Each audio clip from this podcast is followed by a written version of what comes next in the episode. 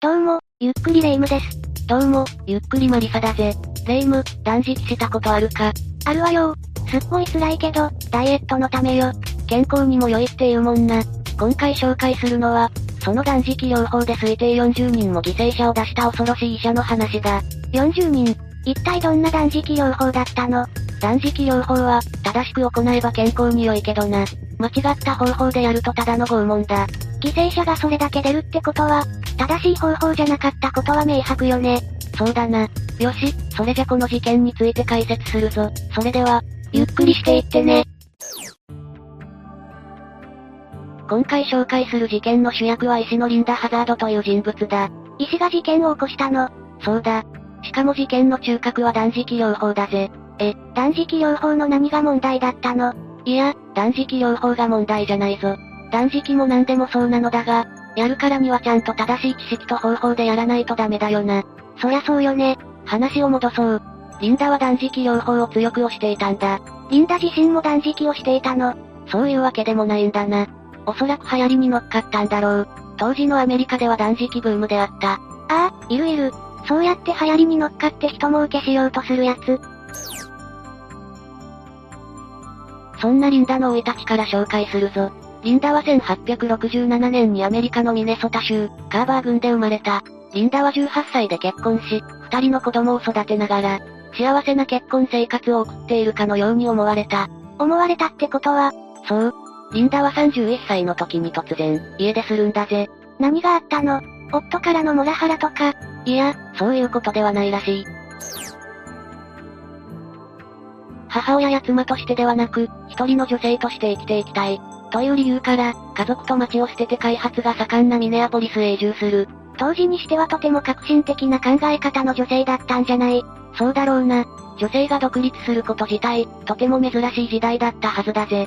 ミネアポリスへ移住したリンダは、サミュエルという男性と結婚するんだ。自由を求めて家族を捨てたのに、また結婚したの。まあこればっかりはな。恋愛はわからないからな。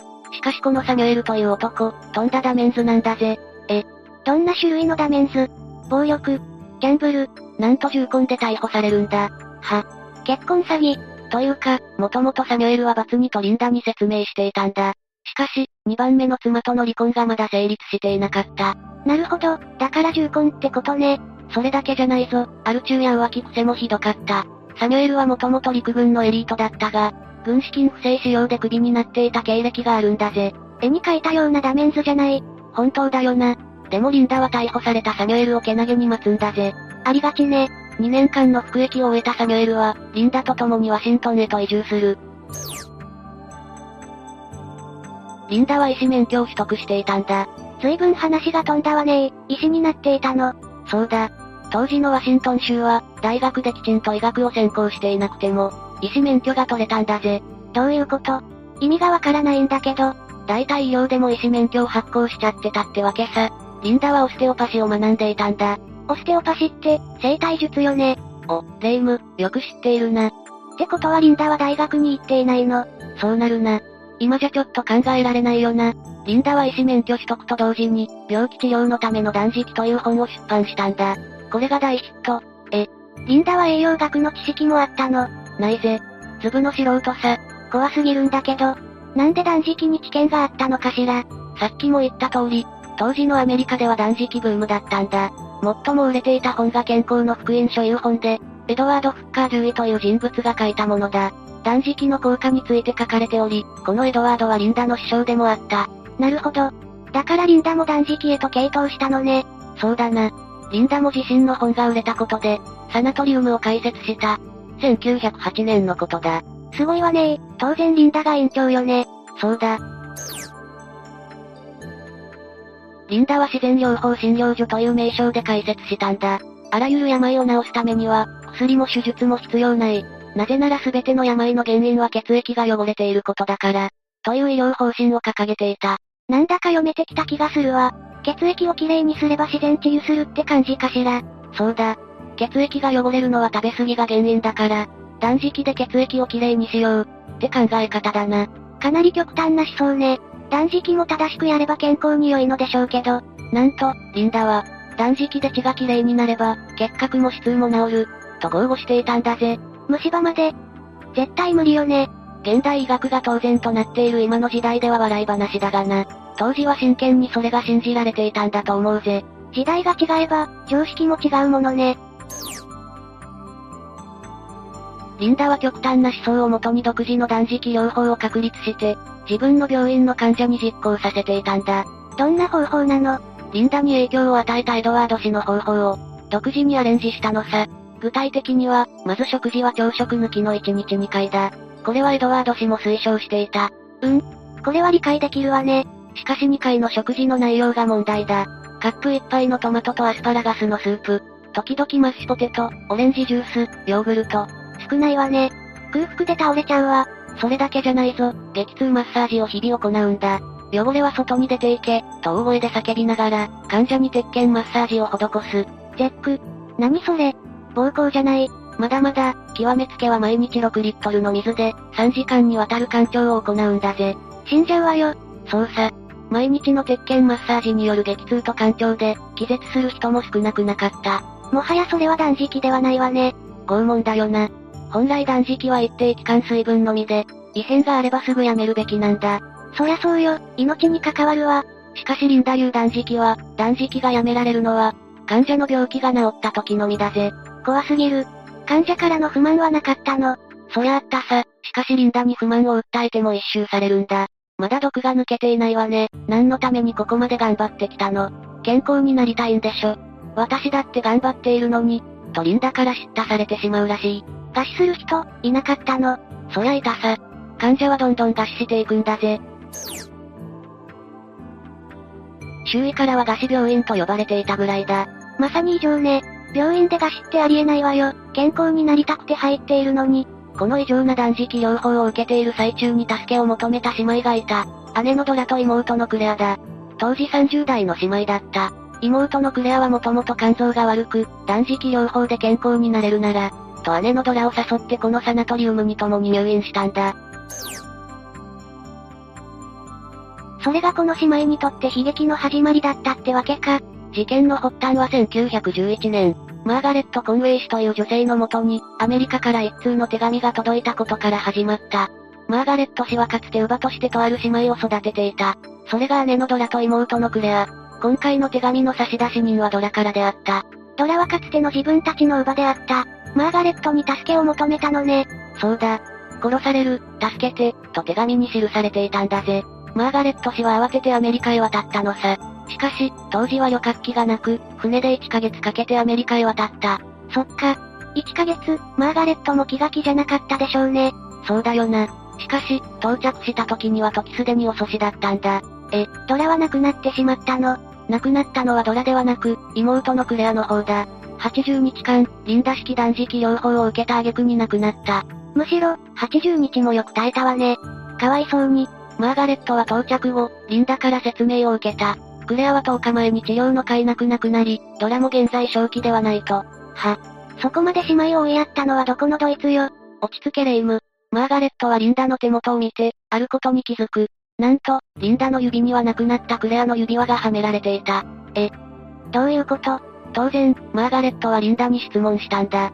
その指輪はクレアのものでしょ。と。するとリンダは泣きクレアの日記帳を取り出し、最後のページを見せた。私のダイヤの指輪をお世話になったリンダ先生に使ってほしい。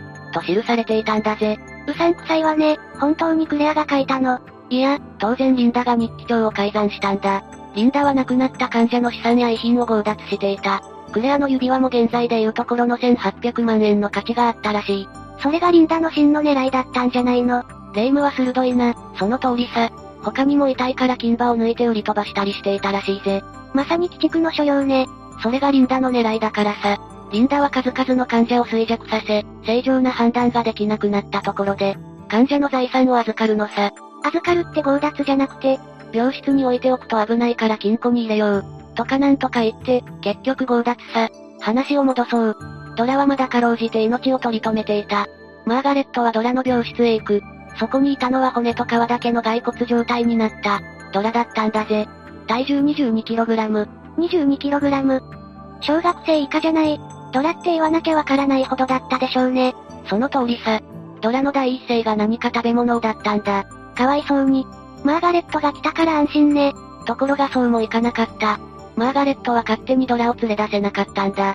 なんで、なんと、リンダはドラの法定後見人になっていたんだ。法定後見人ってことは、ドラの資産運用の契約も、リンダはできちゃうわよね。その通りさ。とにかく勝手にドラを退院させられないんだ。なんでリンダはドラの法定後見人になっていたのかしら。リンダの知り合いに弁護士がいて、何かうまいことやっていたんだろうな。ワルは徒党を組むからな。マリサ、うまいこと言うわね。本当にそうね。ドラの救出に失敗したマーガレットは、こっそりドラに食事を与えつつ、イギリスにいるドラの叔父に助けを求めた。イギリスから叔父が急遽やってきて、リンダにドラを返すように詰め寄る。ついに身内の登場ね。すると驚くべきことに、リンダはドラを連れて帰りたいなら身代金を払えという、その額は2000ドル。当時の平均年収って500ドルとかよね。その通り、年収4年分だな。しかしそんなこと言ってる場合じゃない。このまま行くとドラマで犠牲になっちゃうわ。そうだ。ところで、クレアは亡くなる直前、ある弁護士に遺言を書かされているんだ。また悪徳弁護士登場ね。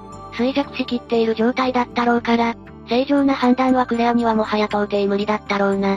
自身の死後、クレアの財産すべてをリンダのサナトリウムに寄付する、という内容の遺言書を作成させられたんだ。遺言書の執行者はもちろんリンダ。ってことはリンダはクレアの全財産を巻き上げたわけ。そうさ。クレアの口座からリンダの口座2005ドルが振り込まれていた。だからおじは身代金として、残り半分の約1000ドルを支払い、ドラを奪還したんだ。よかった。これでドラは助かったのね。ついでにおじはワシントン州の英国領事館に、リンダのサナトリウムを調査するように依頼するんだぜ。やれやれ調査しろこれをきっかけに、1911年8月、リンダは逮捕される。やっと悪魔は捕まったのね。 18人もこのサナトリウムで亡くなっていたんだぜ。しかし、調査して立件されたのはクレアの件のみだ。しかも過失致死で、殺人罪は適用されなかった。なんでよ。立派な殺人じゃない。18人も亡くなっているのに。からくりは死亡診断書さ。患者が亡くなると、死亡診断書はリンダが書く。死因は患者の持病を書いていたんだ。遺体はもう処理されているから再調査はできない。まさに死人に口なしね。そうだな。裁判の時に、リンダはこう言い放ったんだ。医者が患者を治療するのは当然。医者が治療のために薬を与え、その直後に患者が亡くなったとしても、それは殺人とは言えない。私が女なのに成功しているから、他の医者から妬まれている。薬や手術をしないで健康になれると私は証明してきた。それを不都合に感じる人たちの策略で、今このような目に遭っているのだ。何そのロジック尻滅裂じゃない。患者の財産を分取っていた件は、それも罪に問われることなく、結局懲役2年から20年。しかし模範囚だったからか2年で出所するんだ。世の中狂ってるわね。出所後はどうなったのもう医師免許は剥奪されたのよね。さすがレイム、その通りさ。医師免許を剥奪されたリンダだが、出所後すぐにニュージーランドで本を出した。何の本まさか、そのまさかさ、まータ懲りずに断食の本を出すんだ。これまた大ヒット。リンダも世間もどれだけ懲りないのかしらね。それだけやり方が上手なんだろうな。前回の出版本ヒットからのサナトリウム建設も、裏で夫のサミュエルが牽引していたからな。ずる賢い夫婦だったんでしょうね。また栄養学の根拠のかけらもない断食療法の本を出すとは、こうして儲けた金で夫婦はアメリカへ戻り、今度は断食を謳った健康学校を開いたんだぜ。手を変え品を変え、その通り、形を変えて、同じことを繰り返すんだ。結局犠牲者は40人に上った。一度手にした成功は、忘れられないのかしらね。リンダにはカリスマ性もあったらしいからな。事実、リンダが逮捕された時も署名活動や抗議の手紙が、一定数集まったらしいぞ。なんで騙されちゃうのかしら。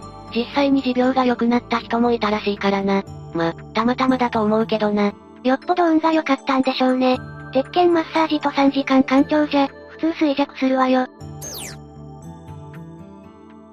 ところでレイム、このリンダ式断食療法の最後の犠牲者は誰だと思うえ、誰全く見当もつかないけど、何とリンダ本人さ。ええリンダ本人も71歳の時に体調を崩し、自分で自分の断食療法を試してみたんだ。それだけ自信があったのね。しかし、結果として自分自身、亡くなってしまったってわけさ。まあ、根拠も何もないただの過酷な断食だものね。因果応報ってやつね。今回の話は、あくまでも断食が悪いわけではないぞ。わかっているわ。このリンダっていうおかしな石がダメよ。結果として40人も犠牲者を出した、ただの鬼畜女だったってわけだが、誰もが願う健康になりたい。って気持ちを利用したってことよね。しかも金品も強奪しているし、とんでもない女詐欺師だったよな。こういう奴に医師免許なんて、ありえないわよね。ところでレイム、ファスティングしようぜ。食べ過ぎたのか、胃腸の調子が悪いんだよな。え、なんだかそんな気分になれないわ。マリサ一人でやってよ。というわけで、今回はアメリカで起きた拷問断食療法の事件を紹介したぜ。それでは、次回もゆっくりしていってね。